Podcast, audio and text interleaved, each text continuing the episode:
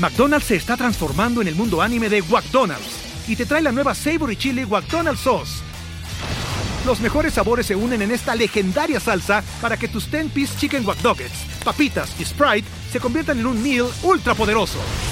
Desbloquea un manga con tu meal y disfruta de un corto de anime cada semana. Solo en McDonald's. baba ¡Go! En McDonald's participantes por tiempo limitado hasta agotar existencias. Este guion de Mundo Futuro lo escribió una inteligencia artificial. Imagina un mundo donde la tecnología se convierte en una extensión natural de nuestras vidas. Donde cada experiencia se eleva a niveles inimaginables de simplicidad. Un mundo donde los límites se desdibujan y las ideas se hacen realidad con un solo toque. El mundo cambiará más en los próximos 10 años que en los últimos 100. Yo soy Jorge Alor. Yo Mario Valle. Y yo Jaime Limón. No te pierdas Mundo Futuro, el principio del fin. Disponible en cualquier plataforma de podcast. Mundo Futuro, Mundo Futuro.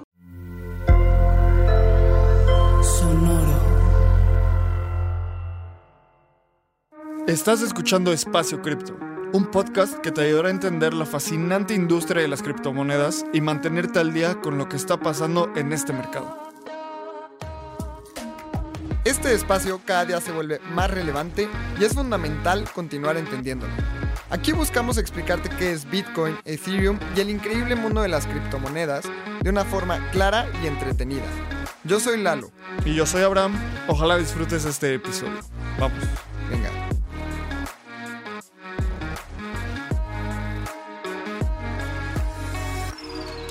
Hola Chris, ¿cómo estás? Bienvenido a un episodio más de Espacio Cripto y estamos muy contentos de tenerte aquí y justamente hablando con, con Anthony Chávez, que también un gran amigo de DeFi en español, me hablaba de Arch y me hablaba de, de los índices y Abraham y yo siempre estamos como muy intrigados por nuevas herramientas dentro del ecosistema cripto que vengan del ecosistema financiero. Entonces, muchísimas gracias por aceptar esta invitación. ¿Cómo estás?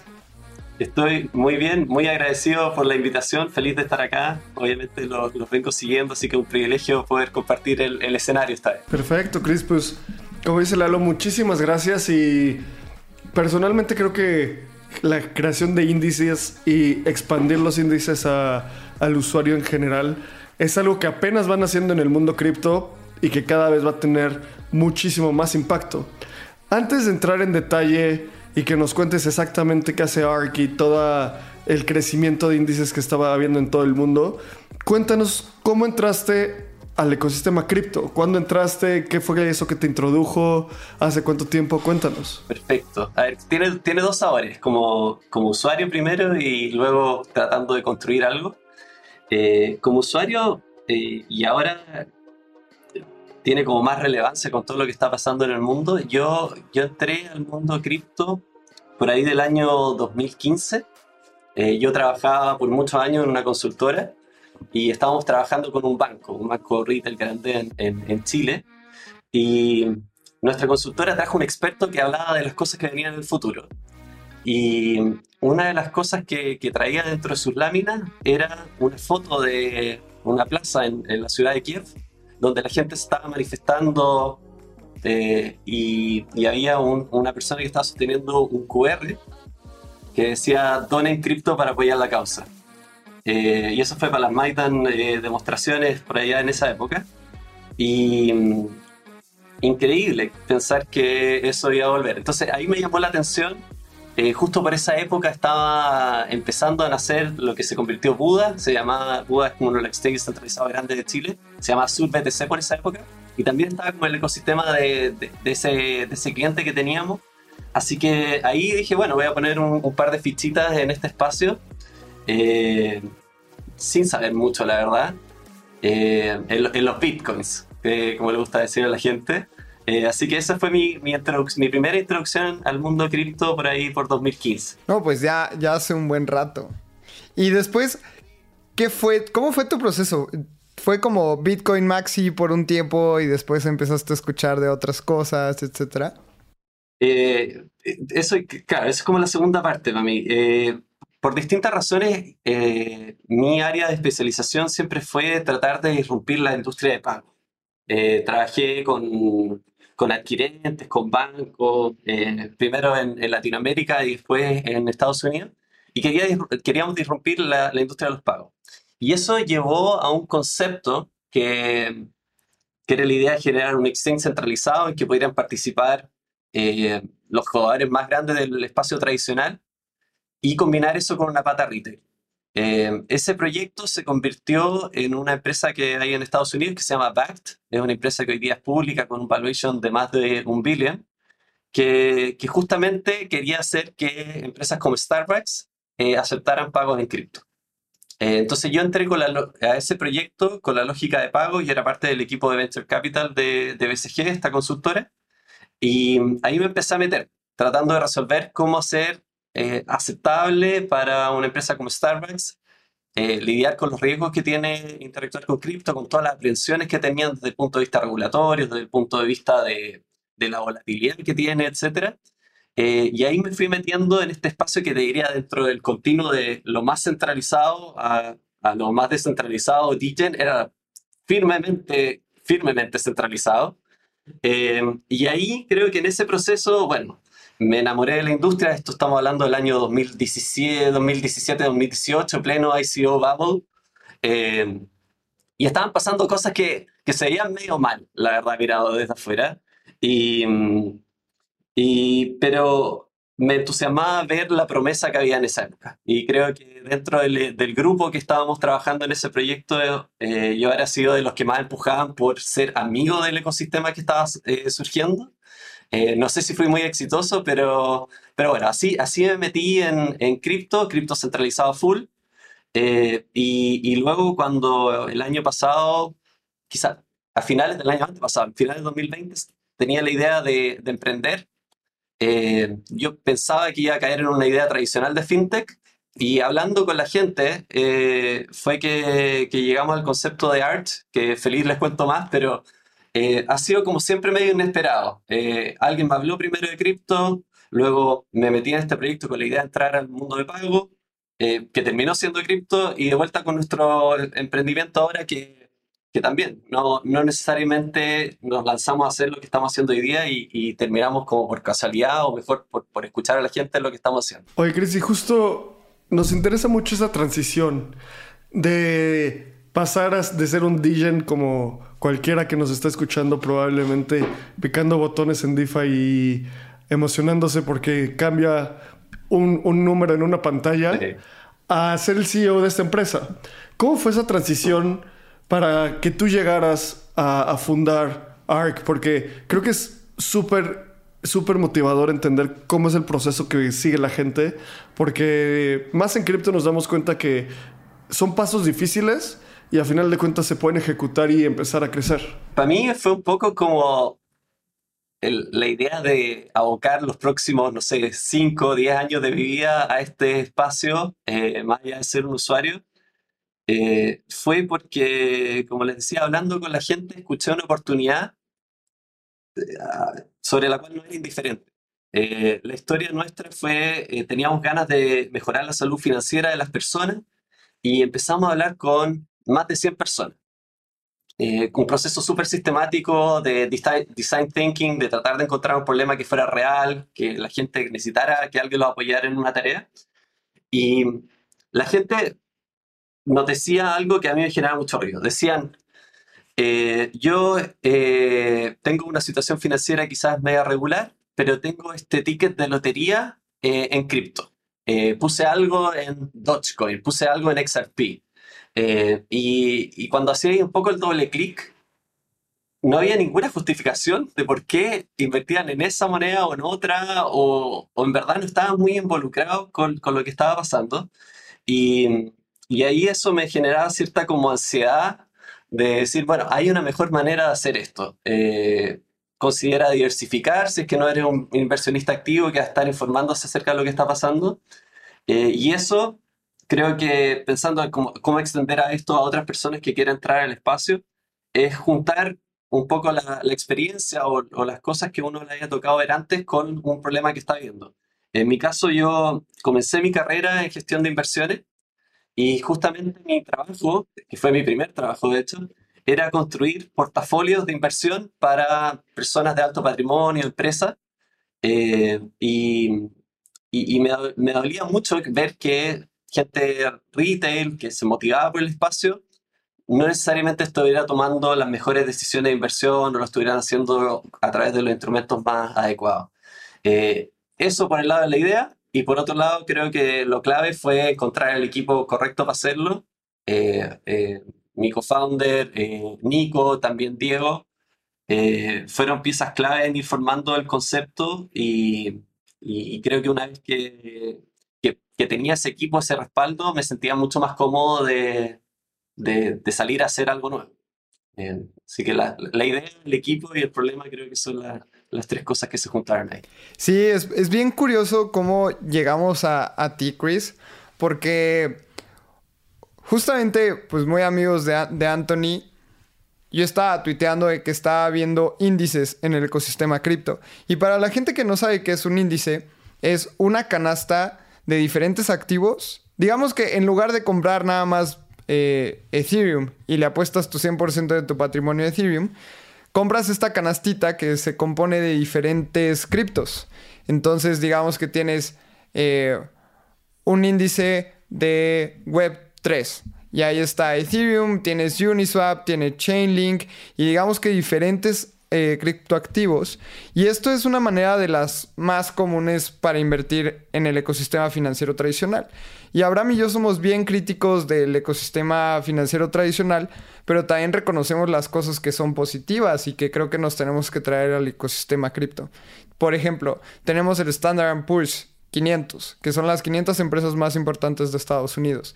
Y así es como la gente común y corriente invierte. Es muy difícil que alguien que no está estudiando el mundo financiero 24/7 puede elegir las mejores 5 acciones y que vaya a tener mejores rendimientos que el Standard Poor's 500, esta canastita, ¿no? Y justamente estaba tuiteando de que yo invertía en el Metaverse Index, que es de Index y se me hizo bien, bien raro que antes mostraban el allocation. Y esto significa que cómo se compone eh, esa canastita que habíamos dicho. Entonces, por ejemplo, le ponen 10% de Ethereum, 5% eh, de Uniswap, etc. Justamente tuiteé de que se me hacía muy raro que lo habían eliminado, esa allocation de la página. Y Anthony me dijo, hey, checa ARC. Entonces, ya después llegamos como al... a ARC. Pero platícanos un poquito más ¿Por qué crees que los índices son la opción? Eh, ¿Cómo es que se decide esta allocation? ¿Cómo compones un índice? Porque al final, entregarle su producto al, usuario, pues puede sonar, puede estar fácil, digámoslo así. El usuario puede entender qué es lo que está comprando. Pero, ¿qué hay detrás de componer este índice? Eh, igual, Chris, si justo en esa respuesta también nos puedes contar un poco sobre qué es ARC, eh, para empezar a entender creo que converge todo muy bien hacia allá. Cuando uno mira un, un activo y, piensa que tiene la posibilidad de invertir, eh, uno al final está tomando la decisión de no invertir en los otros. Eh, y eso, en, línea de lo que decía Lalo, es básicamente un view, una visión acerca de que ese activo en particular va a entregar un mejor rendimiento que los otros.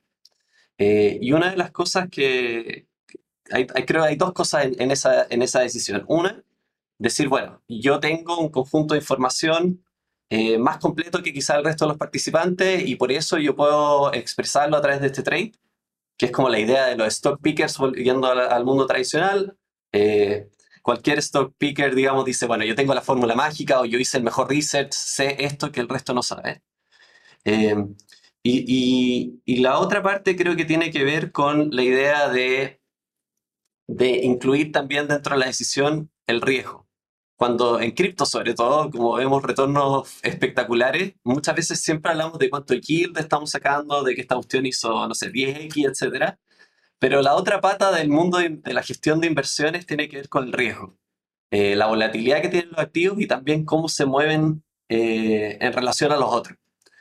Eh, y ahí es donde los productos tipo índices también entran a jugar. Eh, entonces, también tomando lo que, lo que decía Lalo, eh, de que en el mundo tradicional los productos de índices son súper relevantes, eh, es tanto así, que es una tendencia. O sea, en el tiempo, en los últimos no sé, 20 años, eh, sigue subiendo y hoy día los productos de inversión pasiva tipo índice son como el 15% del market cap de las inversiones en el mundo tradicional. En cripto eso todavía está muy lejos, son, es menos de un 1%. Eh, entonces, yendo ahora a qué es lo que es Arch eh, y, y cómo nos planteamos eh, enfrentar este problema. Arch es un asset manager de Web3. Eh, lo que nosotros hacemos es construir eh, índices que le permitan eh, a inversionistas pasivos tomar exposición diversificada al espacio.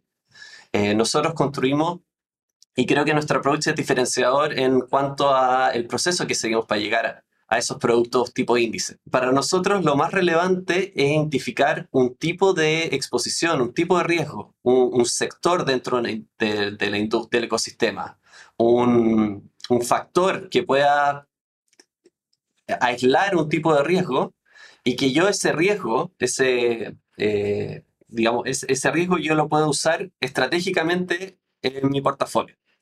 Entonces, eh, eso que suena, digamos, relativamente abstracto, se, plasma justamente como decía Lalo. Nosotros lo que hacemos es definir un conjunto de reglas que eh, separan a ciertos tokens dentro de un grupo eh, y alrededor de esos tokens construimos un índice que es, digamos, un- una métrica que traquea su performance y también construimos la canasta o el producto que le permite a la gente invertir eh, en lugar de individualmente en un montón de activos, en uno solo, eh, de manera que puedan de alguna manera comprar ese riesgo, comprar ese retorno, que es distinto que comprar otro tipo de, eh, de riesgo y retorno.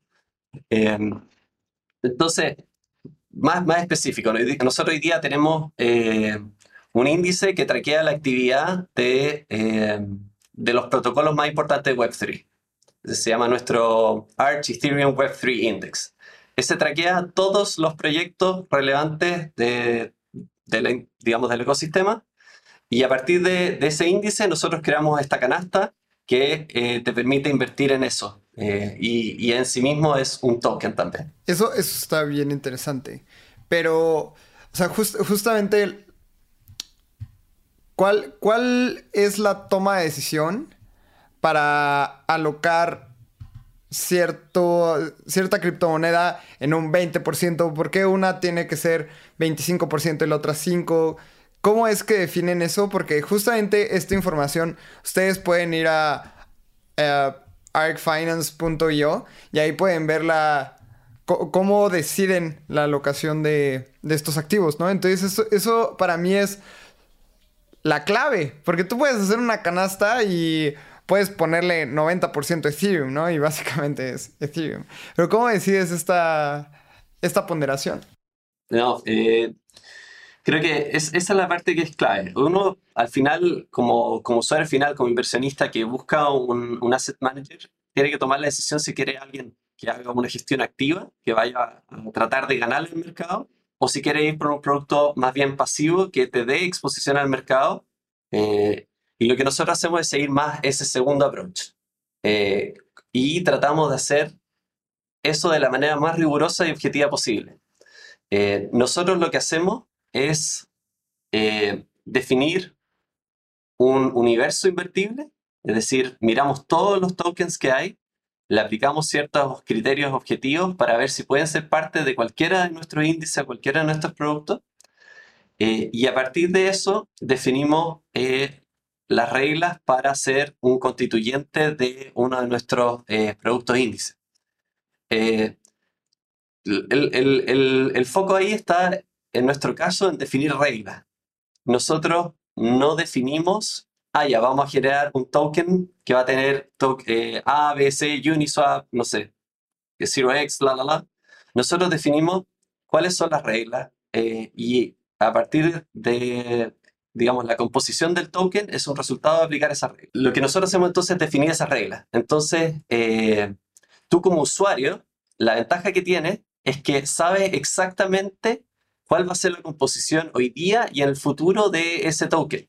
Lo que nosotros queremos es que si tú quieres invertir en Web3, efectivamente tengas una exposición pasiva a Web3 y no a lo que a mí o a cualquiera de nuestro equipo o a cualquier persona se le haya ocurrido que es lo que tiene que ir.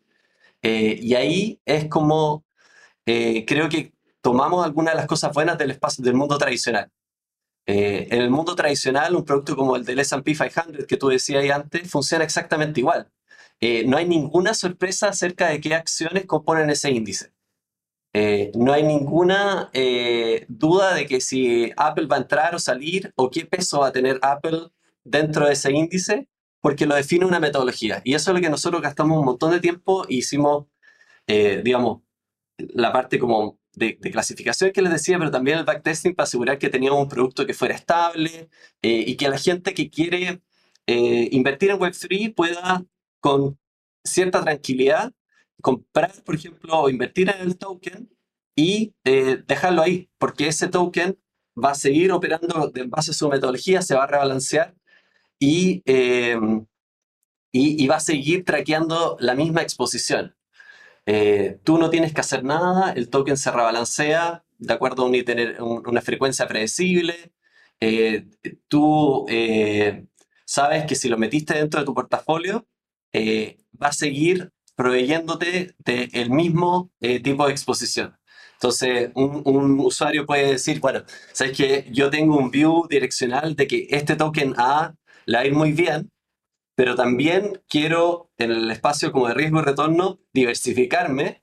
Y la mejor manera de diversificarte es con una canasta eh, amplia de, de productos en el espacio. Creo que una de las cosas más importantes para los índices es entender para qué existen desde un punto de vista básico y tradicional. Y yo, la forma en la que yo he invertido cuando invertía en, en, la, bolsa, siempre fue como es muy difícil que un trader le gane al mercado. Justo lo que decías, Chris. Es, muy, muy difícil que un trader tenga mucha más información que el mercado para, para saber que le va a ir mejor. En cripto esto no es tan cierto porque, una, no hay formas en las cuales tú puedas invertir directamente en el mercado como estos índices que que está haciendo. Y dos, hay tantos, tantos, tantos momentos donde puedes hacer mucho dinero porque una moneda es un pump brutal, pero como dices, desbalanceas tu riesgo. Entonces, sobre esta mentalidad de que un índice casi siempre le va a ganar al, al, mercado, o más bien le va a ganar al trader, porque es el indicador del mercado, para, es por eso que a mí se me hace como muy obvio que tienen que existir estas herramientas. Y solo van a seguir creciendo. Lo que nos decías, que hoy representan menos del 1% del market cap, cuando en las finanzas tradicionales representan cerca del 15%. Creo que también eso es por un, un reto de acceso. Ahorita uh, está viendo varios competidores.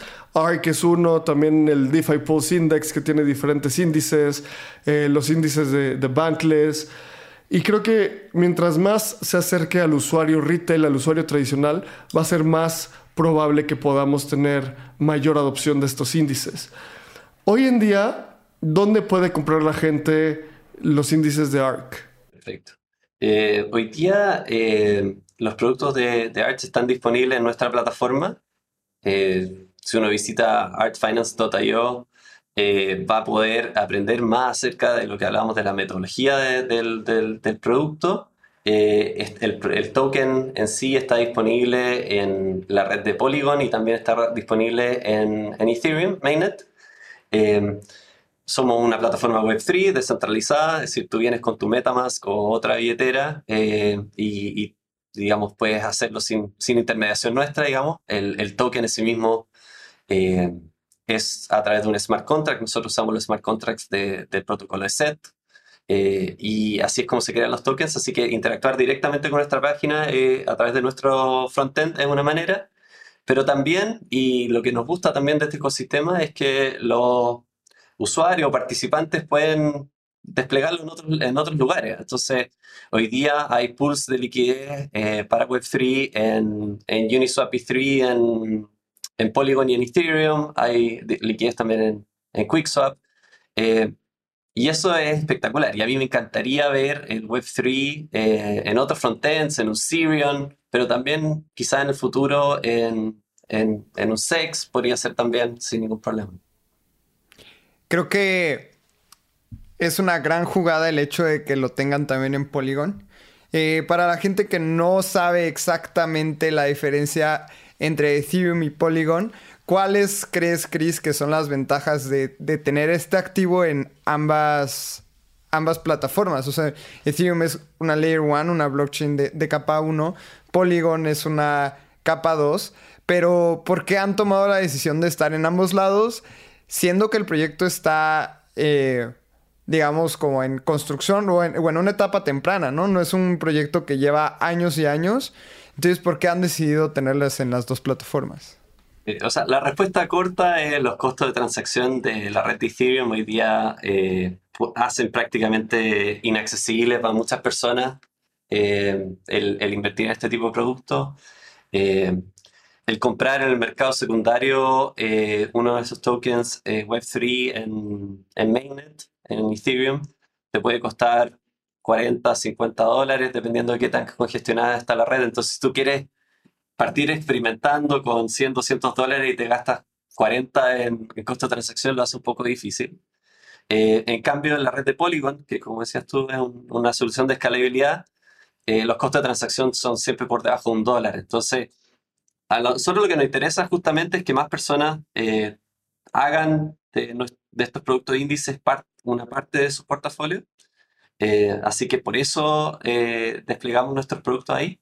Lo que nosotros hacemos también, creo que yendo un poco más al, eh, digamos, debajo del, del, capó del auto, es nosotros los tokens de Web3 nacen en Ethereum y luego son brichados a Polygon. Con lo cual, en su construcción son productos nativos de Ethereum con todo lo bueno que tienen en términos de acceso a una gran cantidad de tokens que pueden ser constituyentes de los, de los productos. Eh, y, luego para la, parte como de cómo lo hacemos más fácil de, de usar, eh, lo usamos, los tenemos en Polygon. Oye, Cris, una pregunta que, que, que, pasa y que es muy transparente en, en cripto porque podemos ver los contratos inteligentes y cómo, se están, cómo están generados es yo creo que a la audiencia le va a interesar muchísimo cómo ARC monetiza, cómo se genera un negocio, ¿no? Y me puedo imaginar varios modelos de negocio que tienen, pero cuéntanos, ustedes, ¿cuál es el, flujo de fondos? Si yo ahorita me meto a la cuenta, bueno, a la página de ARC y tengo un poco de Ether y compro alguno de los índices, ¿se queda un porcentaje ARC sobre el rendimiento? ¿Cómo funciona eso? Perfecto. Y acá creo que tomamos lecciones del mundo tradicional.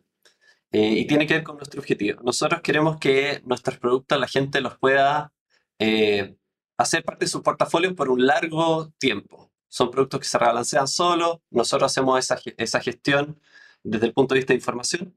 Entonces, que nosotros nos alineamos eh, la manera que generamos revenue con ese objetivo que, que tiene nuestro usuario. Entonces, nuestra principal forma de monetización es una comisión eh, por activos bajo administración, digamos, es el paralelo con el mundo tradicional, que eh, a nosotros nos entrega algo del orden de entre 1 y 2% anual de los assets que tiene ese, ese, ese, token. Eso igual como lo haría un, un fondo mutuo eh, o, o, un ETF en el mundo tradicional. nuestra monetización está alineada con eh, con lo que queremos que haga el producto. Una alternativa sería, por ejemplo, eh, cobrar comisiones de trading. Eh, nosotros creo que, que, si bien eso algo puede ser parte que lo hagamos, y que nuestra experiencia, nuestra frontend es muy diferenciadora, a nosotros nos interesa más que la gente lo tenga, que si lo quieren comprar y vender, mayores, la menor cantidad de obstáculos a hacerlo. Que esa es la manera que... que y otra, otra cosa interesante, nosotros somos producto pasivo, con lo cual nosotros no cobramos, eh, por ejemplo, un success fee, que podría ser algo que muchos fund managers estarían interesados en hacer, y decirte, bueno, te cobro un 20% de lo que retorne sobre X métrica o un 20% sobre retorno absoluto, que, que no es tan raro en el mundo tradicional. Eh, nosotros, por la naturaleza de nuestro producto, que es básicamente una maquinita que sigue regla, eh, preferimos cobrar algo más, más pasivo. Yendo un poco sobre el flujo de fondos. El usuario interactúa con la plataforma de ARC. Imagínate que yo tengo un Ether y tradeo ese Ether por una cantidad definida del, índice de Web3. Entonces, como yo me lo imagino como usuario, y, corrígeme si estoy mal, es ese Ether pasó de mi cartera a la cartera del contrato inteligente del, índice de ARC. Como el contrato inteligente detecta que en ese momento el fondo está desbalanceado porque tiene más Ether de lo que debería tener en términos proporcionales a, a la asignación, va a algún lugar, así a Uniswap, a QuickSwap, a donde sea que tenga que ir, tradea según el rebalanceo y con base en eso tiene un nuevo assets under management totales que, da, que proyectan el precio del que tiene el índice en ese instante. ¿Así es como pasa o hay como pasos más manuales en medio? En alto nivel, así es como funciona. Eh, creo que lo, lo, clave acá es que en ningún minuto los fondos pasan por alguna billetera nuestra o, nosotros no tenemos nada que ver con los fondos de, de lo, los usuarios en ningún momento. Creo que la otra pieza clave que tú dijiste, Abraham, tiene que ver con que eh, el, contrato, el, token en sí mismo, a través del contrato inteligente, contiene los activos que, dice que la canasta dice tener en la proporción que eh, determina la composición de, este producto de índice. Entonces, cuando tú compras el token, efectivamente estás comprando las pequeñas cantidades de los subyacentes a ese, a ese producto de índice. Es un producto 100% dolarizado, con lo cual tú siempre sabes que en cualquier minuto puedes, si quieres, romper la canasta y quedarte con los subyacentes. Y también eso te da una garantía de que el precio del, del token siempre debería estar alineado con el valor fundamental de los activos que lo componen. Ahora, con respecto a la, a la mecánica, la manera más probable que un usuario, digamos, que quiere invertir, no sé, 100, 200, 500, 1000 dólares en el producto, lo más probable, lo que más le conviene, es adquirir este producto en un mercado secundario. Eh, hay un pool de liquidez en Uniswap eh, o en QuickSwap eh, y cuando tú interactúas con nuestra plataforma, te enrutamos a ese camino, es el que más te conviene desde el punto de vista de comisiones y te damos directamente el token que tiene un, un proveedor de liquidez, llega a tu billetera. Esa es como la manera más, más barata. Eh, la, la segunda manera que tiene que ver, sobre todo si quieres comprar una cantidad más grande, ahí opera exactamente lo que tú estabas diciendo. El, el, el Ether que tú tienes en, en tu billetera interactúa con el contrato, el contrato toma ese Ether y lo convierte en las distintas cantidades de, de los constituyentes del índice, lo mete dentro de un paquete y te, pasa esa canasta de vuelta. Entonces, cada vez que se crea una nueva unidad del token, esa, eh, esa nueva unidad va y compra los activos subyacentes y los empaqueta. Así siempre tiene cada unidad del token, eh, digamos, unitariamente, tiene la composición correcta. Eh, después, en tiempo discreto, digamos una vez al mes, para el, el caso del Web3, nosotros corremos el algoritmo y actualizamos la composición y el token hace los trades en exchanges descentralizados para rebalancearse. Y por, y por detrás, entonces, el, el contrato, se, el contrato se actualiza y digamos que si yo tengo una ponderación de Chainlink del 18%, entonces cuando corre este algoritmo que nos mencionas, probablemente ahora tenga 20% de Chainlink o pueda tener 10%, por ejemplo. Ex- Exacto, exactamente.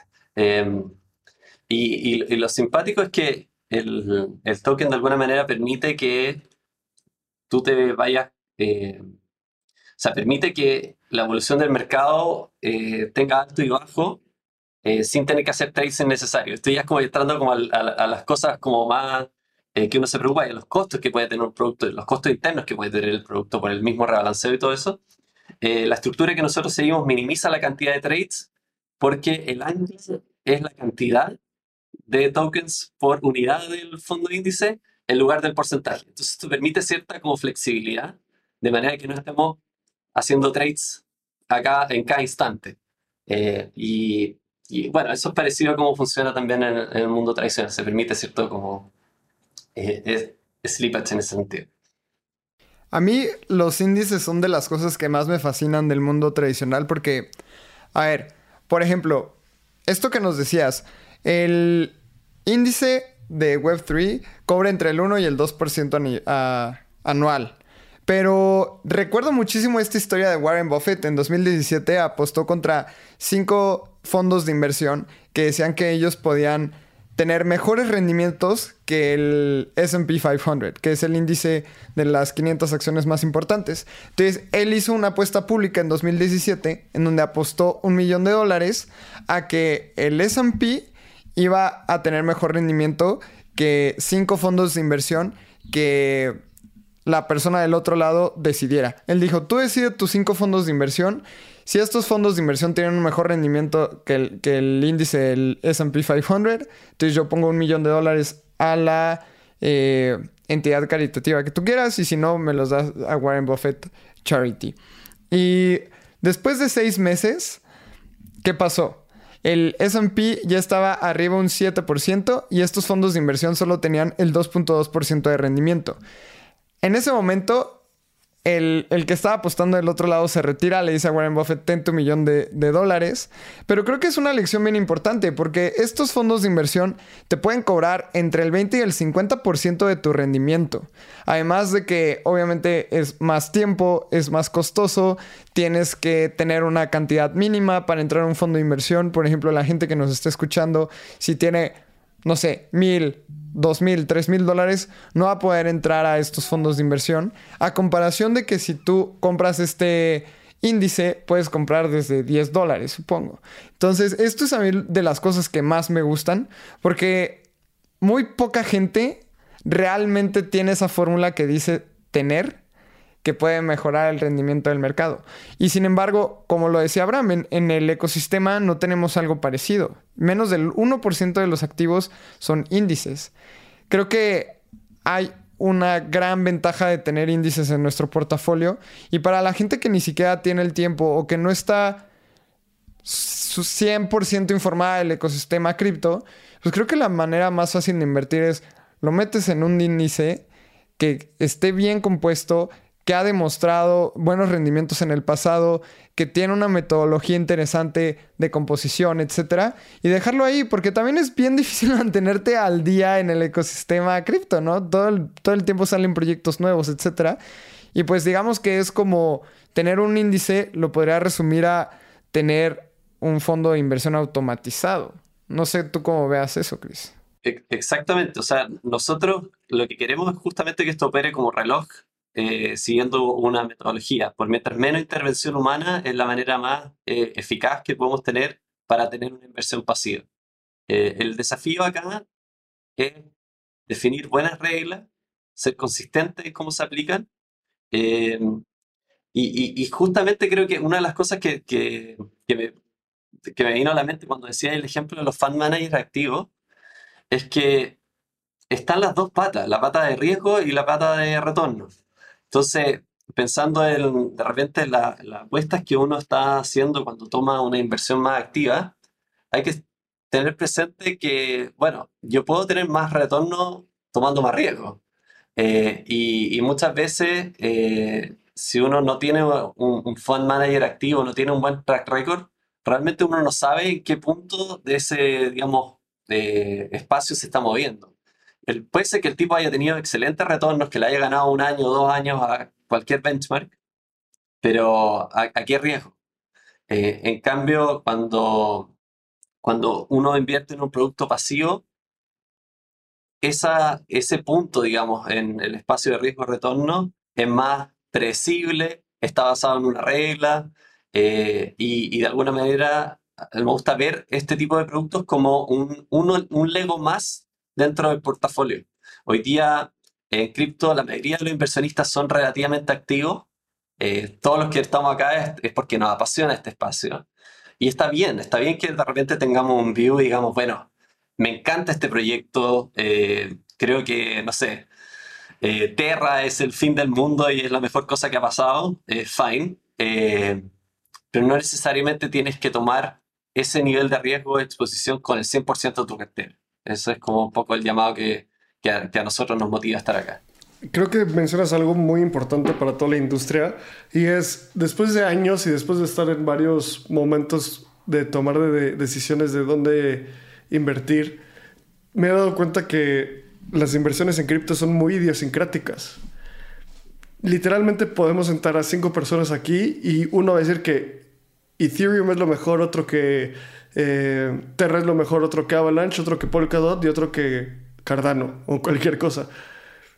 Y puedo no estar de acuerdo con esas personas, pero sacarlas de su idiosincrasia va a ser casi imposible. Entonces, que haya un factor como un índice que logra objetivizar tus inversiones, creo que es algo fundamental y que solo va a seguir creciendo en esta industria. Así que, Chris, muchísimas gracias por venir. Ha sido un placer tenerte acá. Y antes de cerrar, siempre hacemos una pregunta. Si tú tuvieras hoy enfrente a Satoshi Nakamoto y te pudieras comunicar con esa persona, ¿qué le dirías? Uy, la primera pregunta que se me viene a la mente hoy día, le preguntaría, ¿qué es lo que estamos haciendo mal? Eh, creo que como industria, muchas veces creo que somos enamorados de, los fundamentos de descentralización, democratización, de un ecosistema de pagos más eficiente, creo que fue como la visión inicial de Satoshi. Eh, pero de repente, eh, como que perdemos el, rumbo. Eh, y creo que me, gusta, me encantaría mucho tener como la visión de ecosistema que, que hubiera tenido Satoshi. si se hubiera imaginado todo lo que estamos construyendo, quizás sí, pero ¿cuáles son las cosas que, que nos llamara a ser distintos? Creo que tenemos a un, genio como Vitalik, que muchas veces nos orienta en, en ese tipo de, de trade-off y, y, creo que la visión de, de, Satoshi sería muy buena también. Chris, creo que nos quedamos con eso. Muchísimas gracias por venir. Cuéntanos en dónde podemos saber más de Arch, dónde podemos saber más de ti, en dónde podemos leer más sobre el proyecto, en dónde estás activo para que la gente te escriba, etcétera. Perfecto. Eh, los invito obviamente a visitar nuestro, nuestra página web, es archfinance.io. Eh, estamos súper activos en nuestro Discord, eh, así que súmense a la comunidad si tienen preguntas más sofisticadas acerca de los índices, cómo funciona la metodología. Todo eso está en la página, pero si quieren hablar directamente con los metodologistas, súmense a la comunidad. Yo personalmente estoy siempre en Twitter, es mi apellido, así que ahí, que me encuentran. Eh, lo mismo el resto del equipo estará más que contento de, charlar. Este es un tema que nos apasiona, así que felices de, de recibirlos por. No, muchísimas gracias, Cris. A nosotros nos pueden encontrar como arroba Lalo Cripto en Twitter, AbramCR. Eh, síganos en nuestras redes sociales, Espacio Cripto en Instagram, en TikTok. Estamos activos ya, Abraham y yo vamos a empezar a subir un montón de cosas por allá. Estamos como espaciocrypto.id. Y les queremos pedir un favor, déjenos cinco estrellitas si lo consideran en Spotify o Apple Podcast. Y nos escuchamos en el próximo episodio. Muchas gracias, Chris. Muchas gracias, Abraham.